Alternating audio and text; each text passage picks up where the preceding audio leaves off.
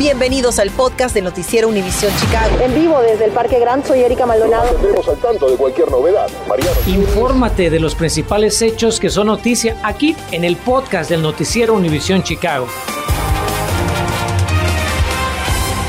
Le cuento que Chicago vive otro fin de semana con numerosos tiroteos que dejan múltiples víctimas.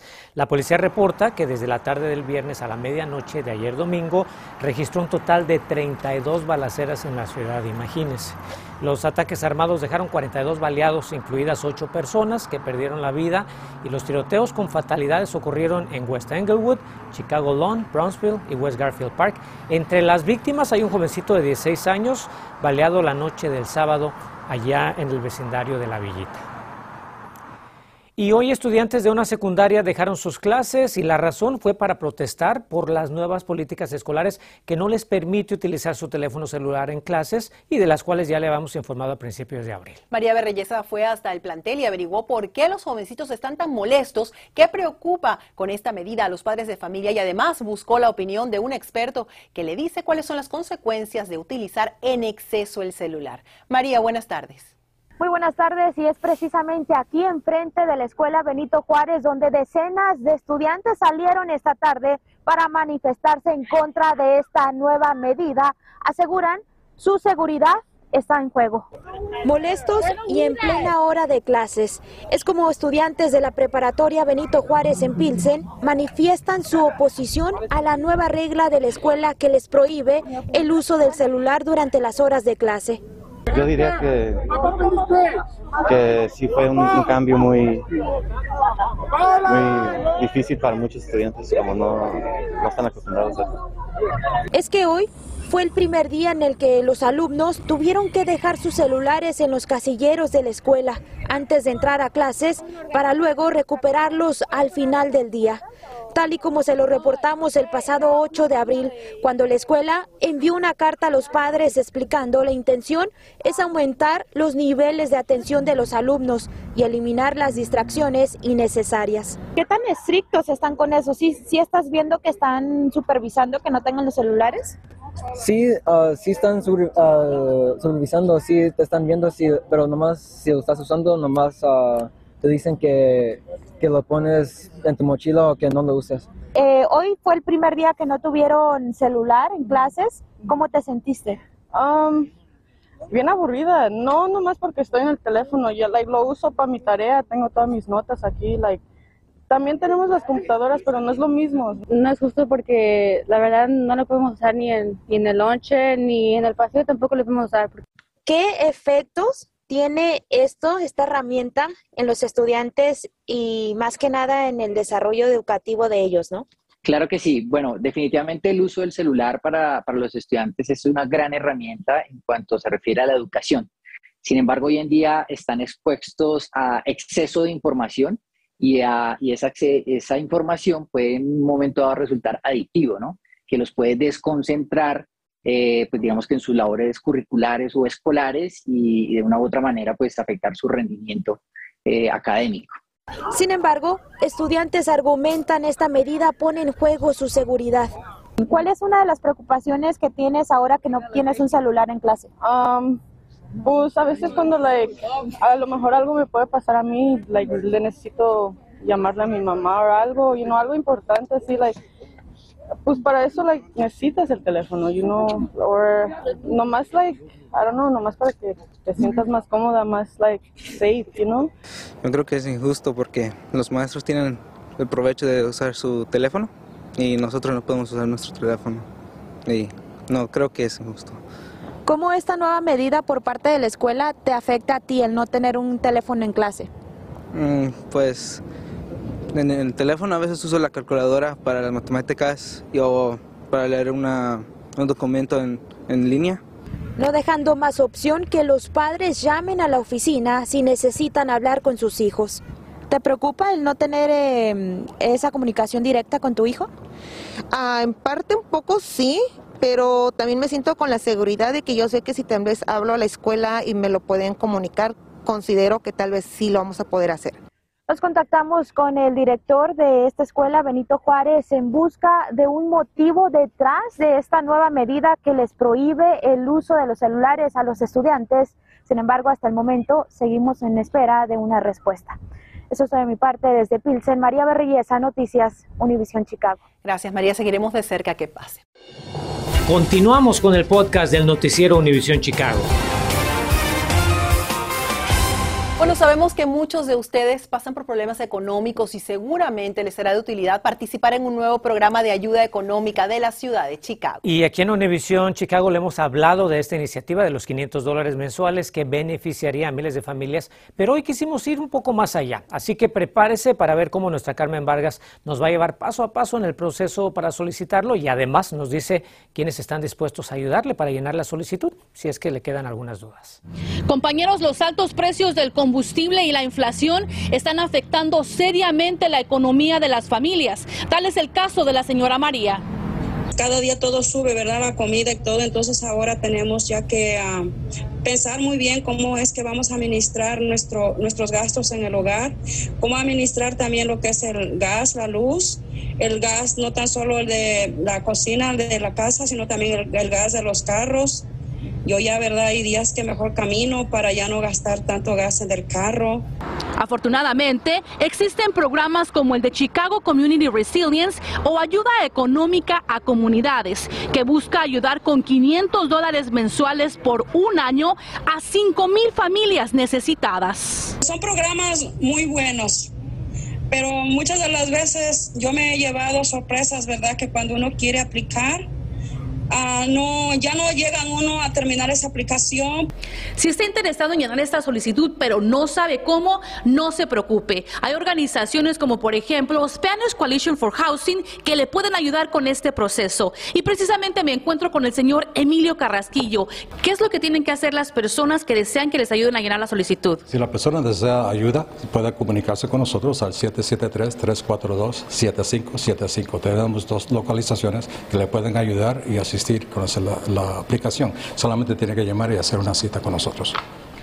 ¿Qué documentos deben traer las personas para que les ayuden a llenar la solicitud? Los documentos básicos como un ID del Estado, algo que, que muestre una foto, puede ser matrícula consular, porque este, esta aplicación no necesita que sea documentado. Este puede traer este, algo que compruebe el ingreso, sea, los impuestos del año 2021, 2022, talones de cheque, algo por el estilo, y que pueda comprobar a dónde reside. O sea, una factura del uso gas o, teléfono, algo que, que enseñe que vive en esa propiedad. Explíqueme cómo llenar esta solicitud. Pues la solicitud se llena a través del Internet, por eso estamos ofreciendo asistencia a la persona que no tenga acceso. Solamente va aquí, en Start New Application y comienza a contestar las preguntas. Aquí le da la opción si lo está haciendo usted mismo o alguien le está ayudando.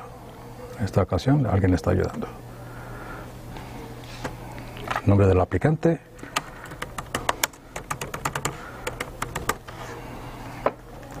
Ya ve, le va haciendo más preguntas.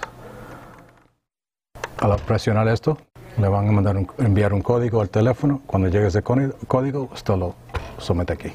Y entonces, si no lo, no lo obtiene, no lo va a dejar continuar la aplicación. Recuerde que la fecha límite para enviar sus solicitudes es este 13 de mayo a las 11.59 de la noche. En Humboldt Park, Carmen Vargas Noticias, Univisión Chicago. Como sabemos que muchos de ustedes todavía tienen muchas preguntas sobre quiénes califican para la ayuda, hemos decidido desglosar paso a paso la información, así es que por favor tome nota. Vamos a hablar primero y recordarle de que hay 31 millones y medio de dólares disponibles que van a beneficiar a alrededor de 5 mil familias con cheques de 500 dólares durante un año. Son 500 dólares mensuales durante un año, eso es importante para que no se le olvide. ¿Cuáles son los requisitos que muchos de ustedes nos han preguntado en las redes sociales? Bueno, hay que vivir en Chicago y hay que comprobar su identidad y también eh, su domicilio, que es importante. Hay que ser mayor de 18 años. Sabemos que de repente hay más de una familia viviendo en un solo hogar, pero solo se va a aceptar una solicitud por vivienda, ¿verdad? Para que después no haya confusión. Y bueno, el que usted solicita la ayuda no significa que se la van a dar, porque los ganadores se van a seleccionar a través de una lotería. ¿Cuáles son los ingresos? Otra pregunta muy común de muchos de ustedes. Bueno, para una persona el límite es 33.975. Vea usted cómo sube para una familia de dos, para una familia de tres, 57.575, familia de cuatro, 69.375, ya para una familia de cinco, pues es por encimita de los 81 mil dólares. Gracias, Enrique. Ya hay nuevas cifras del coronavirus. Entérese si son la razón para que se hagan tantos eventos de vacunación esta semana. El Consejo Municipal continúa discutiendo la posibilidad de que Chicago finalmente tenga su propio casino. ¿Cuáles son los beneficios y los perjuicios? Los analizamos con especialistas y con representantes de la comunidad latina. Infórmate de los principales hechos que son noticia aquí en el podcast de Noticiero Univisión Chicago. Gracias por seguir con nosotros. Pues hemos seguido de cerca el plan para que por fin Chicago tenga su primer casino. Hace unas horas tuvo su primera reunión el comité designado para definir cuáles de los tres proyectos finalistas en distintos vecindarios, pues sería el más conveniente, esto luego de que concluyera el periodo de audiencias públicas. Un proceso que al parecer no va viento en popa, ya que enfrenta oposición tanto de concejales como de los residentes de esas comunidades. Mariano Gieles nos va a explicar cómo va este estira y afloja y las razones por las que la alcaldesa de Chicago quiere que el proceso se acelere y empiece a dar frutos a la ciudad. Si usted mira seguido este noticiero, sabrá que hace años la ciudad de Chicago busca nuevas fuentes de ingreso para hacer frente a compromisos tan importantes como el pago del sistema de pensiones públicas, que al día de hoy compone un 15% del presupuesto municipal.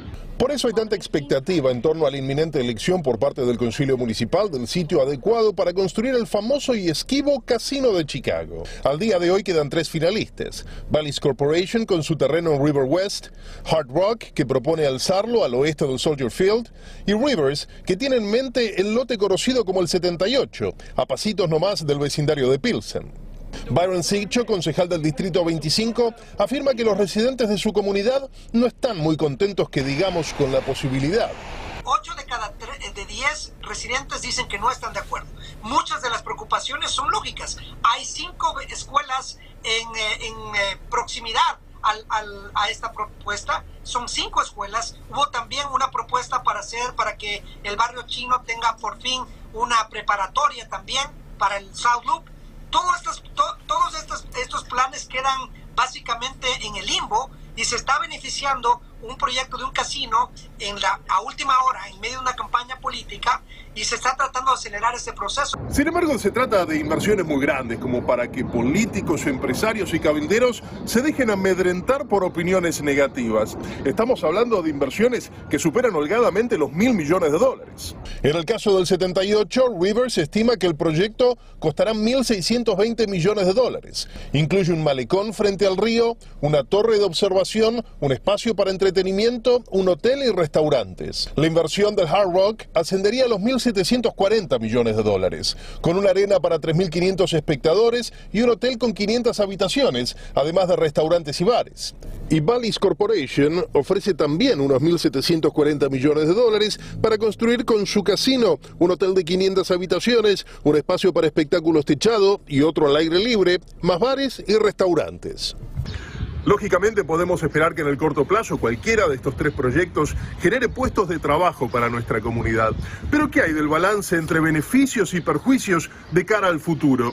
Llamamos a Ann Miller del Illinois Policy Institute para que nos ayude a sacar cuentas. Por lo que ha dicho Lightfoot y otros alcaldes, esperan ganar entre 175 y 190 millones de dólares anual. Pero fijamos en el hecho de que el año pasado, o sea, cada año, eh, hay un aumento automático de la deuda del sistema de pensiones, eso aumentó un 400 millones de dólares. Entonces, en un solo año ni estamos cubriendo los aumentos automáticos que vienen de la que tenemos eh, a nivel de ciudad. Los números no parecen muy alentadores. Sin embargo, el proceso sigue viento en popa en el Concilio Municipal. Tras la audiencia de este mediodía, los tiempos se van acortando. Se espera que entre mayo y junio la ciudad ya tenga elegido su finalista y que un casino temporal se abra en el sitio elegido para 2024, mientras que el permanente debería quedar inaugurado a fines de 2025. María Rogielis, Noticias Univision, Chicago. Amigos, vamos a abordar el tema de la pandemia porque Illinois registra hoy una tasa de 172 casos de COVID por cada 100.000 habitantes. Este lunes el Departamento de Salud Pública no reporta fallecimientos debido al coronavirus, lo cual, sin duda, es una magnífica noticia. Hasta anoche había 688 pacientes con COVID en los hospitales del estado. Las autoridades han registrado 3.119 nuevos contagios de coronavirus en las últimas 24 horas. Gracias por escuchar el podcast del noticiero Univisión Chicago. Puedes descubrir otros podcasts de Univisión en la aplicación de Euforia o en univision.com diagonal podcast.